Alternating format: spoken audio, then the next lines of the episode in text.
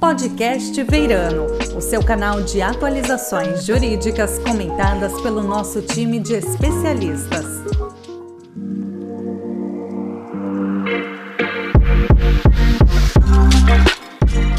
Pessoal, meu nome é Mayara Santana, eu sou advogada da área trabalhista do escritório e nesse podcast Veirano a gente recebe aqui o nosso sócio da área trabalhista, o Luiz Migliora, o Ligue, que todo mundo conhece, e a Ana Paula, que é gerente executiva de RH da Petros, administradora e mãe da Duda. E hoje a gente vai falar um assunto muito importante, que é extremamente atual e também antigo, que é sobre assédio moral e sexual no trabalho. Oi, Ana, um prazer te receber. Oi, Ligue. Oi, Mayara.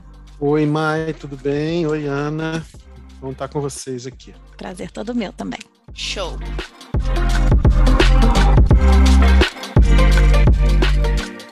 Bom, então, como eu estava dizendo, esse é um tema bastante atual, né? E acaba até sendo mais comentado em razão de alguns episódios específicos que acontecem na mídia e etc. E hoje também é pauta do ISD, que tem como escopo social, né? Que fala da responsabilidade social empresarial. Então, esse é um tema que a gente gostaria de falar, inclusive, como prevenir esse tipo de acontecimento e, em caso de acontecer isso na empresa, o que fazer, né? Quais as melhores práticas para investigar e punir o agressor pessoa, se for o caso. Então, Ligue, eu acho que seria importante a gente começar com o conceito de assédio moral. Você nos ajuda? Tá legal, Mayara. Vamos lá, gente. É, bacana do ESG é que ele traz e coloca num só lugar um monte de conceitos esparsos que a gente já tem por aí, né? Já utilizava de alguma forma. Então, eu quero começar com a base disso tudo, tá, gente? A base é antiga, as empresas têm a obrigação de proporcionar um ambiente saudável, né? O que os, os juízes chamam de ambiente rígido para os seus empregados. Esse ambiente saudável, ele é físico e também psicológico, psíquico. Então, essa é uma obrigação, e daí vem toda a base, a fundamentação do assédio moral. O que é um assédio moral? Né? É uma conduta sistemática, que ela pode ser tolerada ou ela pode ser até legitimada pela empresa. Então, você tem aí a, o assédio por omissão, você tolera uma série de atitudes inadequadas, ou você, de alguma forma, as estimula, né, em busca de maior produtividade, maior entrega. E, normalmente, o que configura assédio moral não é um ato isolado, né, mas sim um ato continuado, um ato ato sistemático. A sistematização dessa conduta é que torna ela assédio moral. O ato isolado, obviamente que ele pode ser causador de um dano e pode gerar um pedido de indenização por dano moral, ou até alguma coisa mais grave, dependendo da gravidade do próprio ato. Mas o assédio moral ele é sistemático. O que, que é, em geral, assédio moral? São situações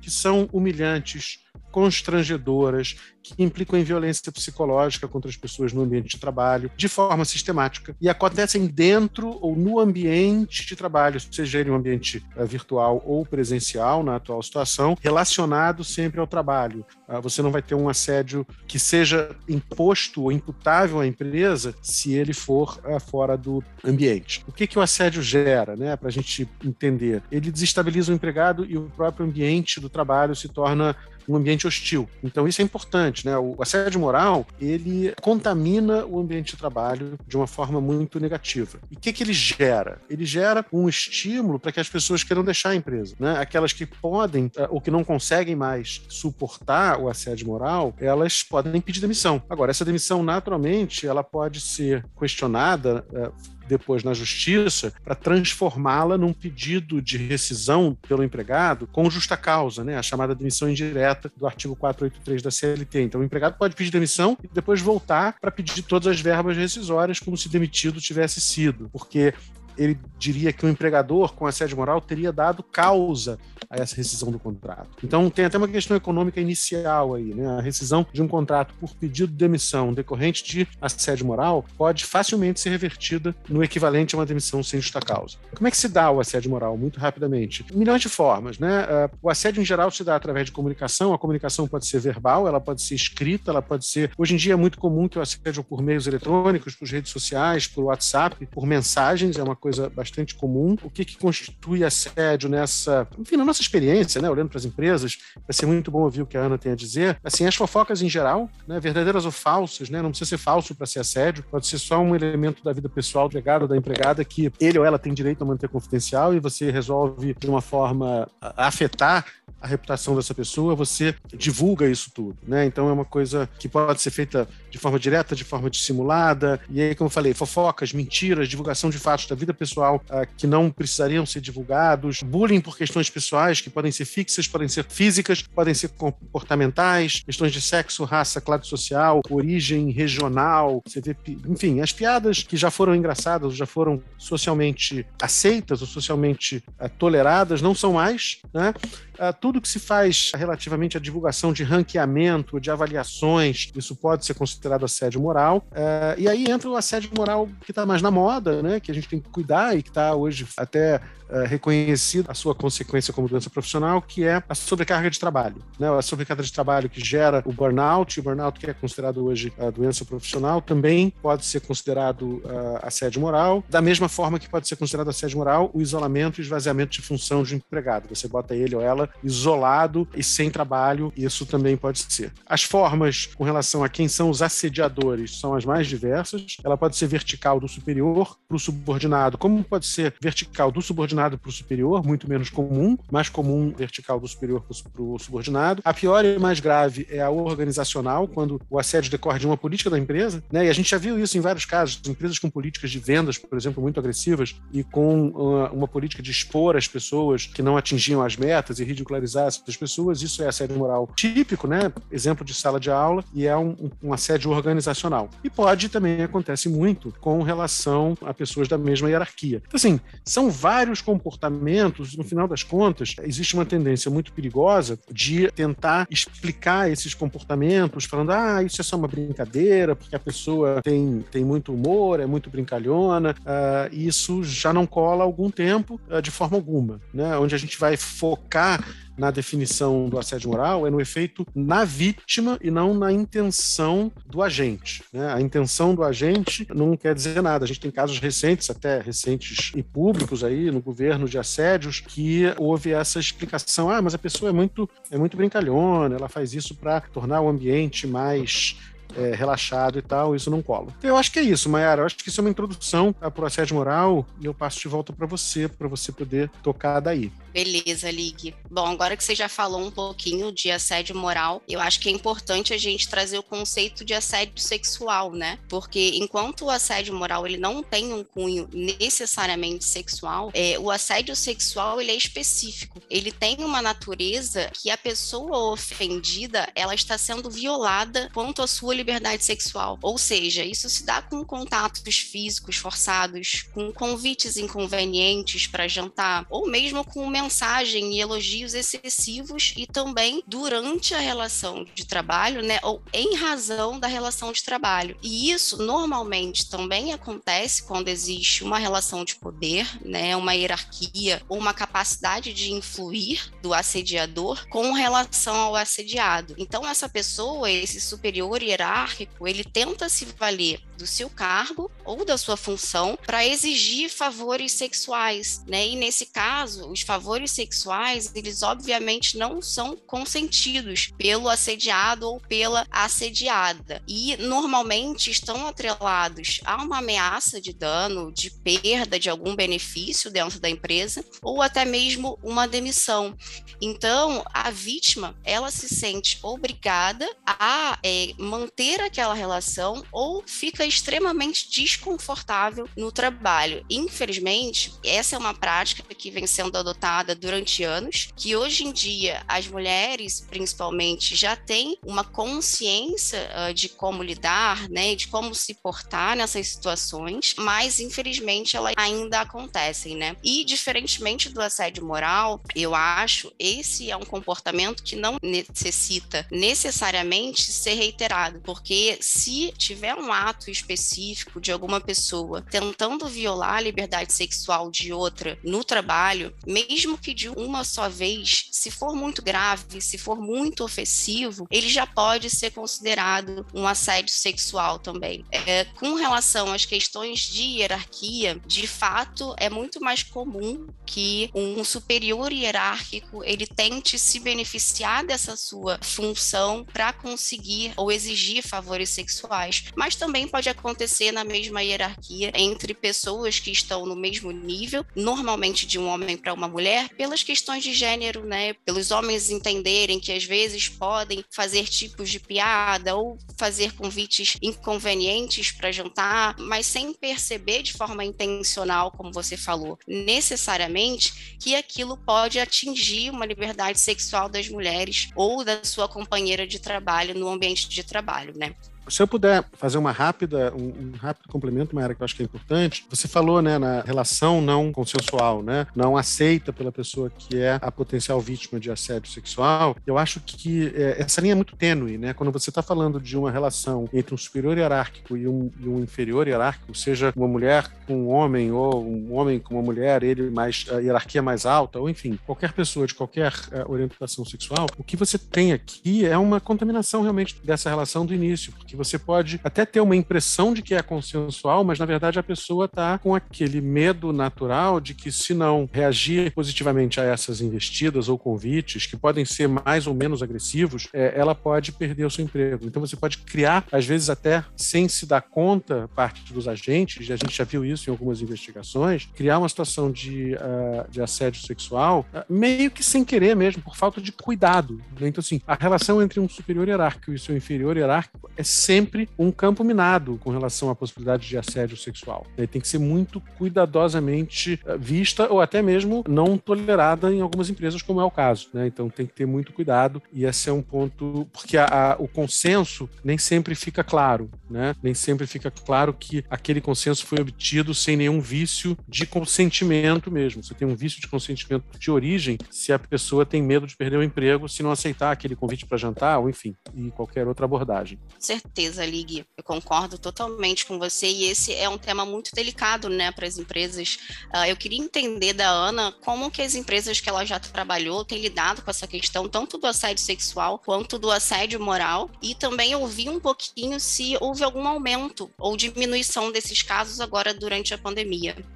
Bom, vamos lá. Em relação ao assédio, tanto moral como sexual, eu acho que as empresas hoje elas estão focadas em ter os seus códigos de conduta, em ter os seus códigos de ética, de mostrar para as pessoas, né, que as pessoas podem denunciar em qualquer momento. Então, várias empresas, principalmente as empresas internacionais, elas têm os canais de denúncia e esses canais, eles são em sua maioria administrados por terceiros e aí as pessoas podem, né, denunciar através de uma ligação telefônica, através de um e-mail, não precisam se identificar. Então você vê genuinamente empresas super abertas, né, a tratar os temas e de novo, né, mantendo a confidencialidade, mantendo inclusive, né, a possibilidade da pessoa não se identificar, como eu tinha comentado. E o interessante é que em algumas empresas internacionais que eu trabalhei, é, você podia fazer a denúncia por telefone na língua em que você, né, quisesse. Então eu trabalhei no México e as pessoas podiam fazer as denúncias em espanhol, aqui do Brasil em português. Então, isso é super confortante, né? Você ter a possibilidade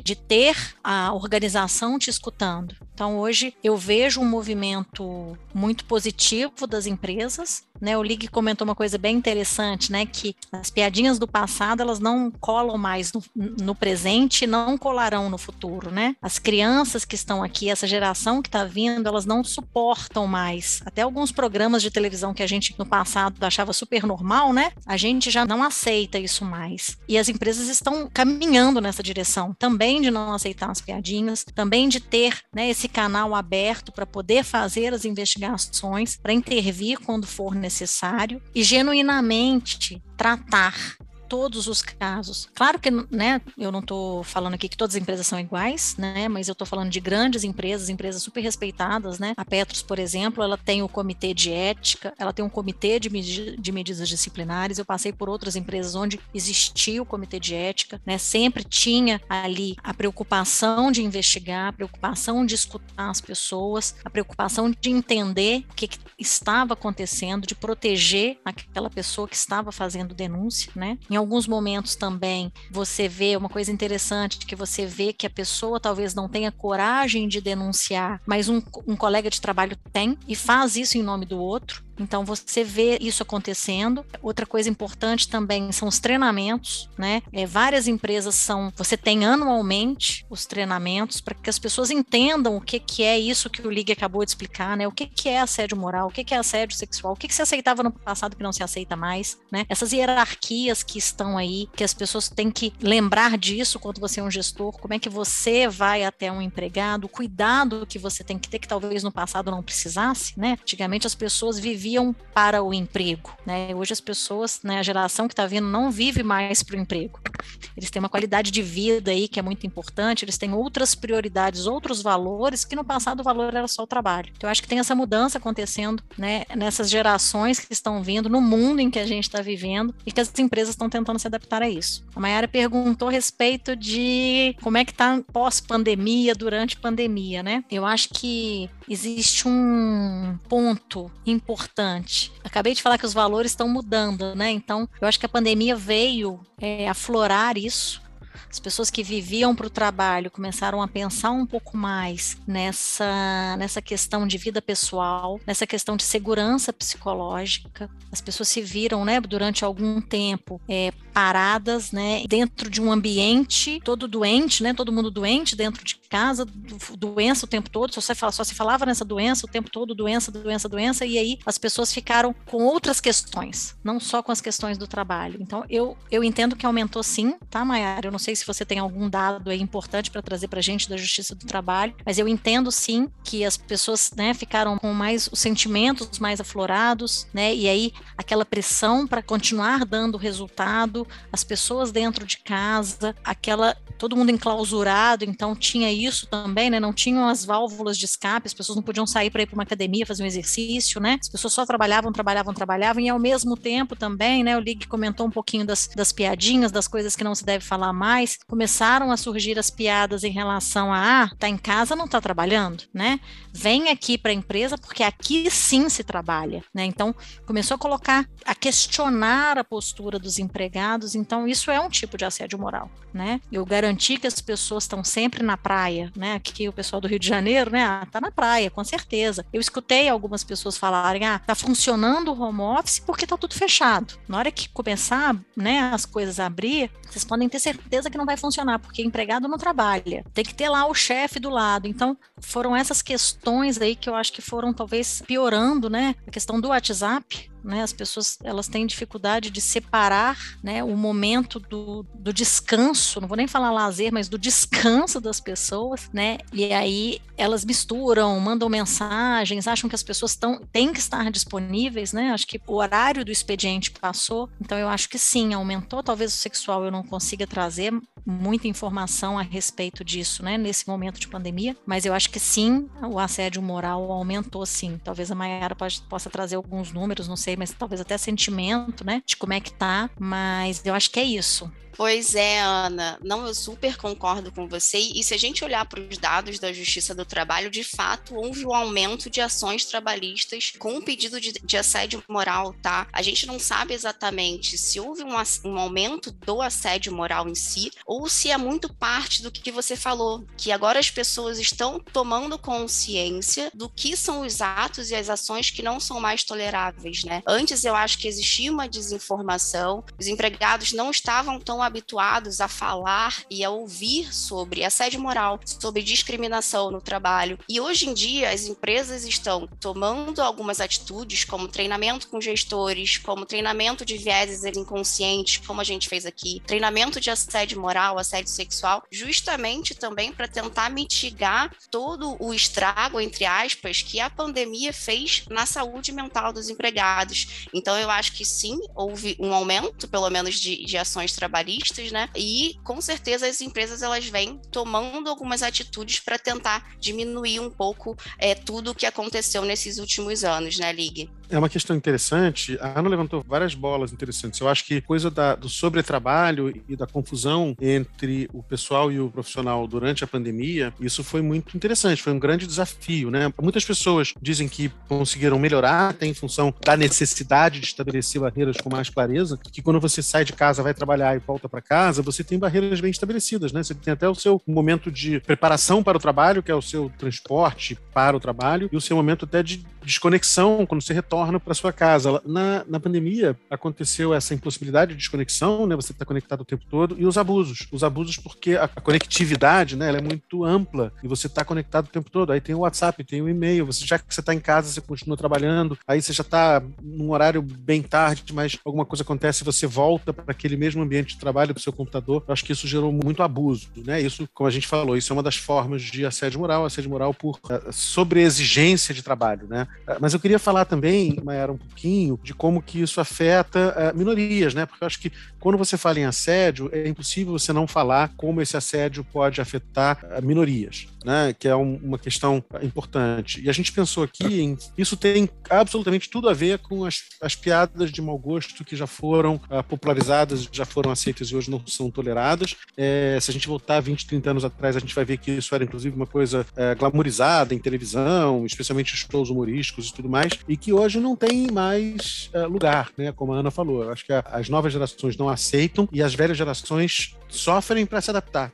A verdade é essa, porque as pessoas reclamam que isso era brincadeira, não era feito com a intenção de. Mas a verdade é que a gente tem uma dificuldade muito grande de se colocar no lugar da pessoa que tem o direito de julgar o efeito. A intenção não importa. Isso que a gente já falou aqui algumas vezes. A intenção, eh, ela não importa, porque o assédio vai ser sempre avaliado do ponto de vista do assediado e não do assediador. Não existe a figura de assédio culposo e assédio doloso. É igual, é a mesma coisa. Se você faz com a intenção de ferir ou sem a intenção de ferir, você fere do mesmo jeito. Então eu acho que a gente tem aqui pelo menos três categorias que são claramente identificáveis uh, primeiramente os negros, né, que tem todo o nosso legado de escravidão, a ideia de servidão, inferioridade, incapacidade, desonestidade. Então, assim, tem uma série de é, frases, brincadeiras, uh, ditos populares, entre aspas, que eternizaram e sedimentaram essa, essa forma de assédio. Então a gente tem que ter muito cuidado com isso. Quando você olha para mulheres, aí é mais óbvio ainda, né? A questão do a mulher como objeto sexual, é, o tratamento diferenciado para o mal da mulher, que é jovem, que é bonita, é, no ambiente de trabalho,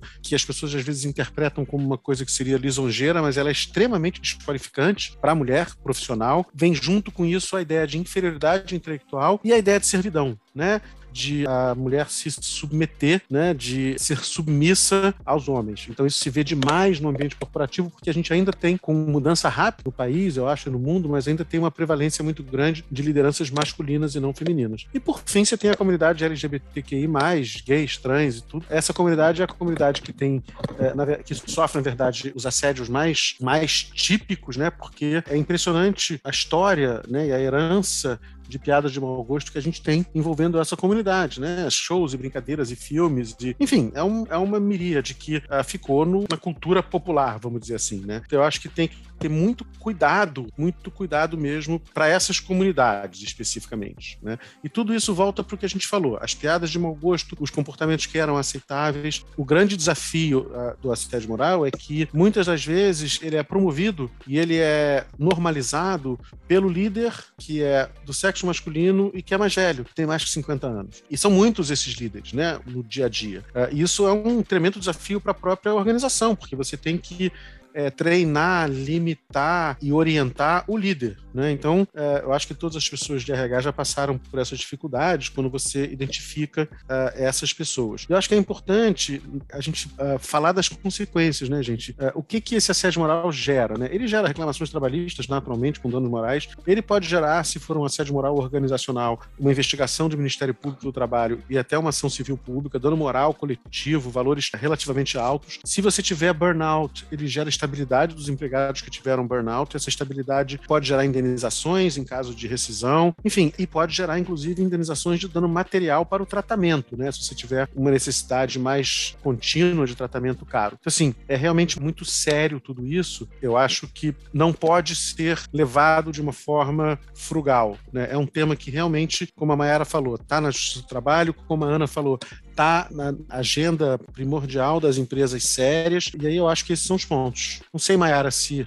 eu esqueci alguma coisa, eu passo de volta para você. Não, Lig, você não esqueceu nada. Eu só queria fazer um ponto aqui, um contraponto até, porque a gente fala muito dessas consequências para as empresas, né? Mas existe uma consequência muito grande que é para a vítima, que é para o próprio empregado. Então, essas pessoas desses grupos minorizados que já sofrem algum tipo de discriminação no ambiente de trabalho, algum tipo de assédio moral, de assédio sexual, essas pessoas também vão ficar extremamente fragilizadas e, ao mesmo tempo, o trabalho delas não vai ser eficiente, o que vai gerar também uma consequência para as empresas, né? Eu gosto sempre de trazer o outro lado também, para a gente ter uma análise ampla de, desse acontecimento, que é o assédio moral e assédio sexual, porque ele é um dano empresarial e um dano também para a coletividade em razão das pessoas que são afetadas com isso. Bom, por fim, eu, eu queria ouvir da Ana, eu acho que ela já comentou sobre os treinamentos que, que ela fez nas outras empresas e também dos códigos de ética, mas se existem outras ações, é outras boas práticas empresariais que ela gostaria de trazer aqui para gente. Deixa eu só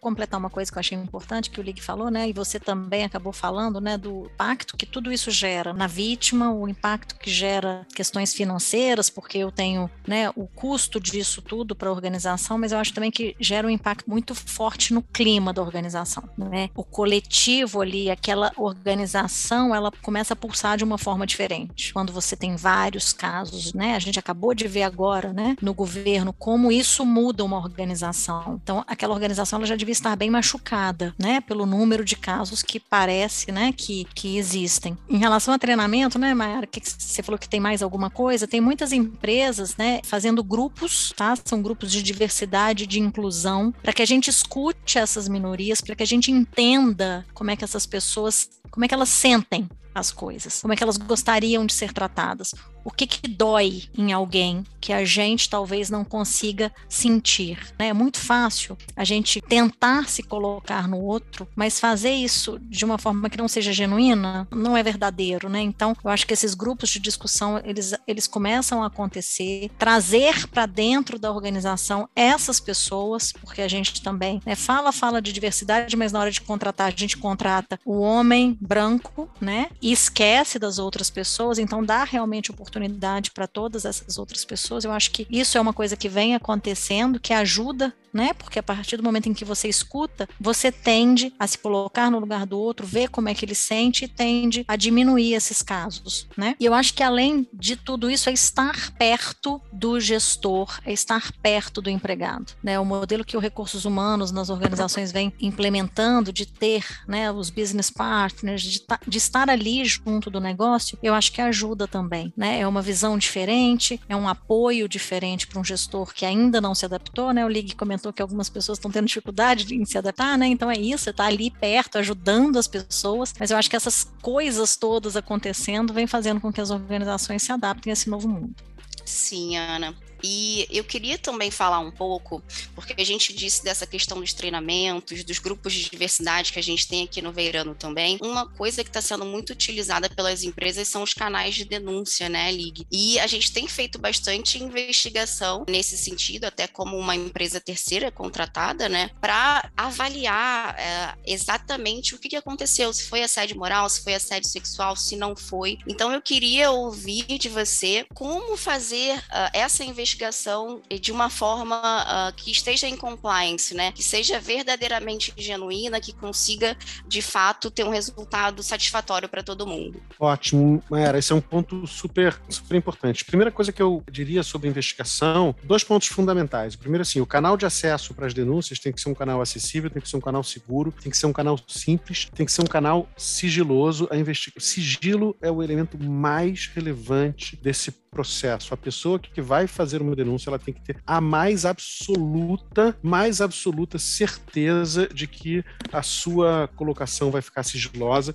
Isso é um desafio enorme para o pessoal da gestão das empresas, porque muitas vezes a pessoa que foi denunciada é uma pessoa de, uma, de um nível muito elevado na empresa e faz de tudo para saber quem é o denunciante. Então, assim, isso é o teste de fogo do compliance, né? Da, da conformidade desse processo. Esse processo tem que ser sigiloso e esse sigilo não pode ser quebrado pela ordem do presidente ou por qualquer ordem. Isso é governança, né? Isso é o, o G lá do ESG. A governança tem que ser absolutamente blindada nesse sentido. O acesso tem que ser simples, o acesso tem que ser bom. E a investigação, gente, ela tem que ser, como a gente já viu várias vezes, ela tem que ser documentada, né? É claro que você tem uh, investigações que até confirmam que a denúncia não era uh, procedente, e aí tem que ter muito cuidado, né? Porque se você começar a punir o denunciante uh, em qualquer situação, quando não procedente a denúncia, você vai matar o seu sistema de denúncia. Ao mesmo tempo, você tem que apurar com muito cuidado para que, se você for aplicar qualquer medida disciplinar, e a mais grave dela é uma demissão por justa causa, você tem que estar muito bem documentado para poder prevalecer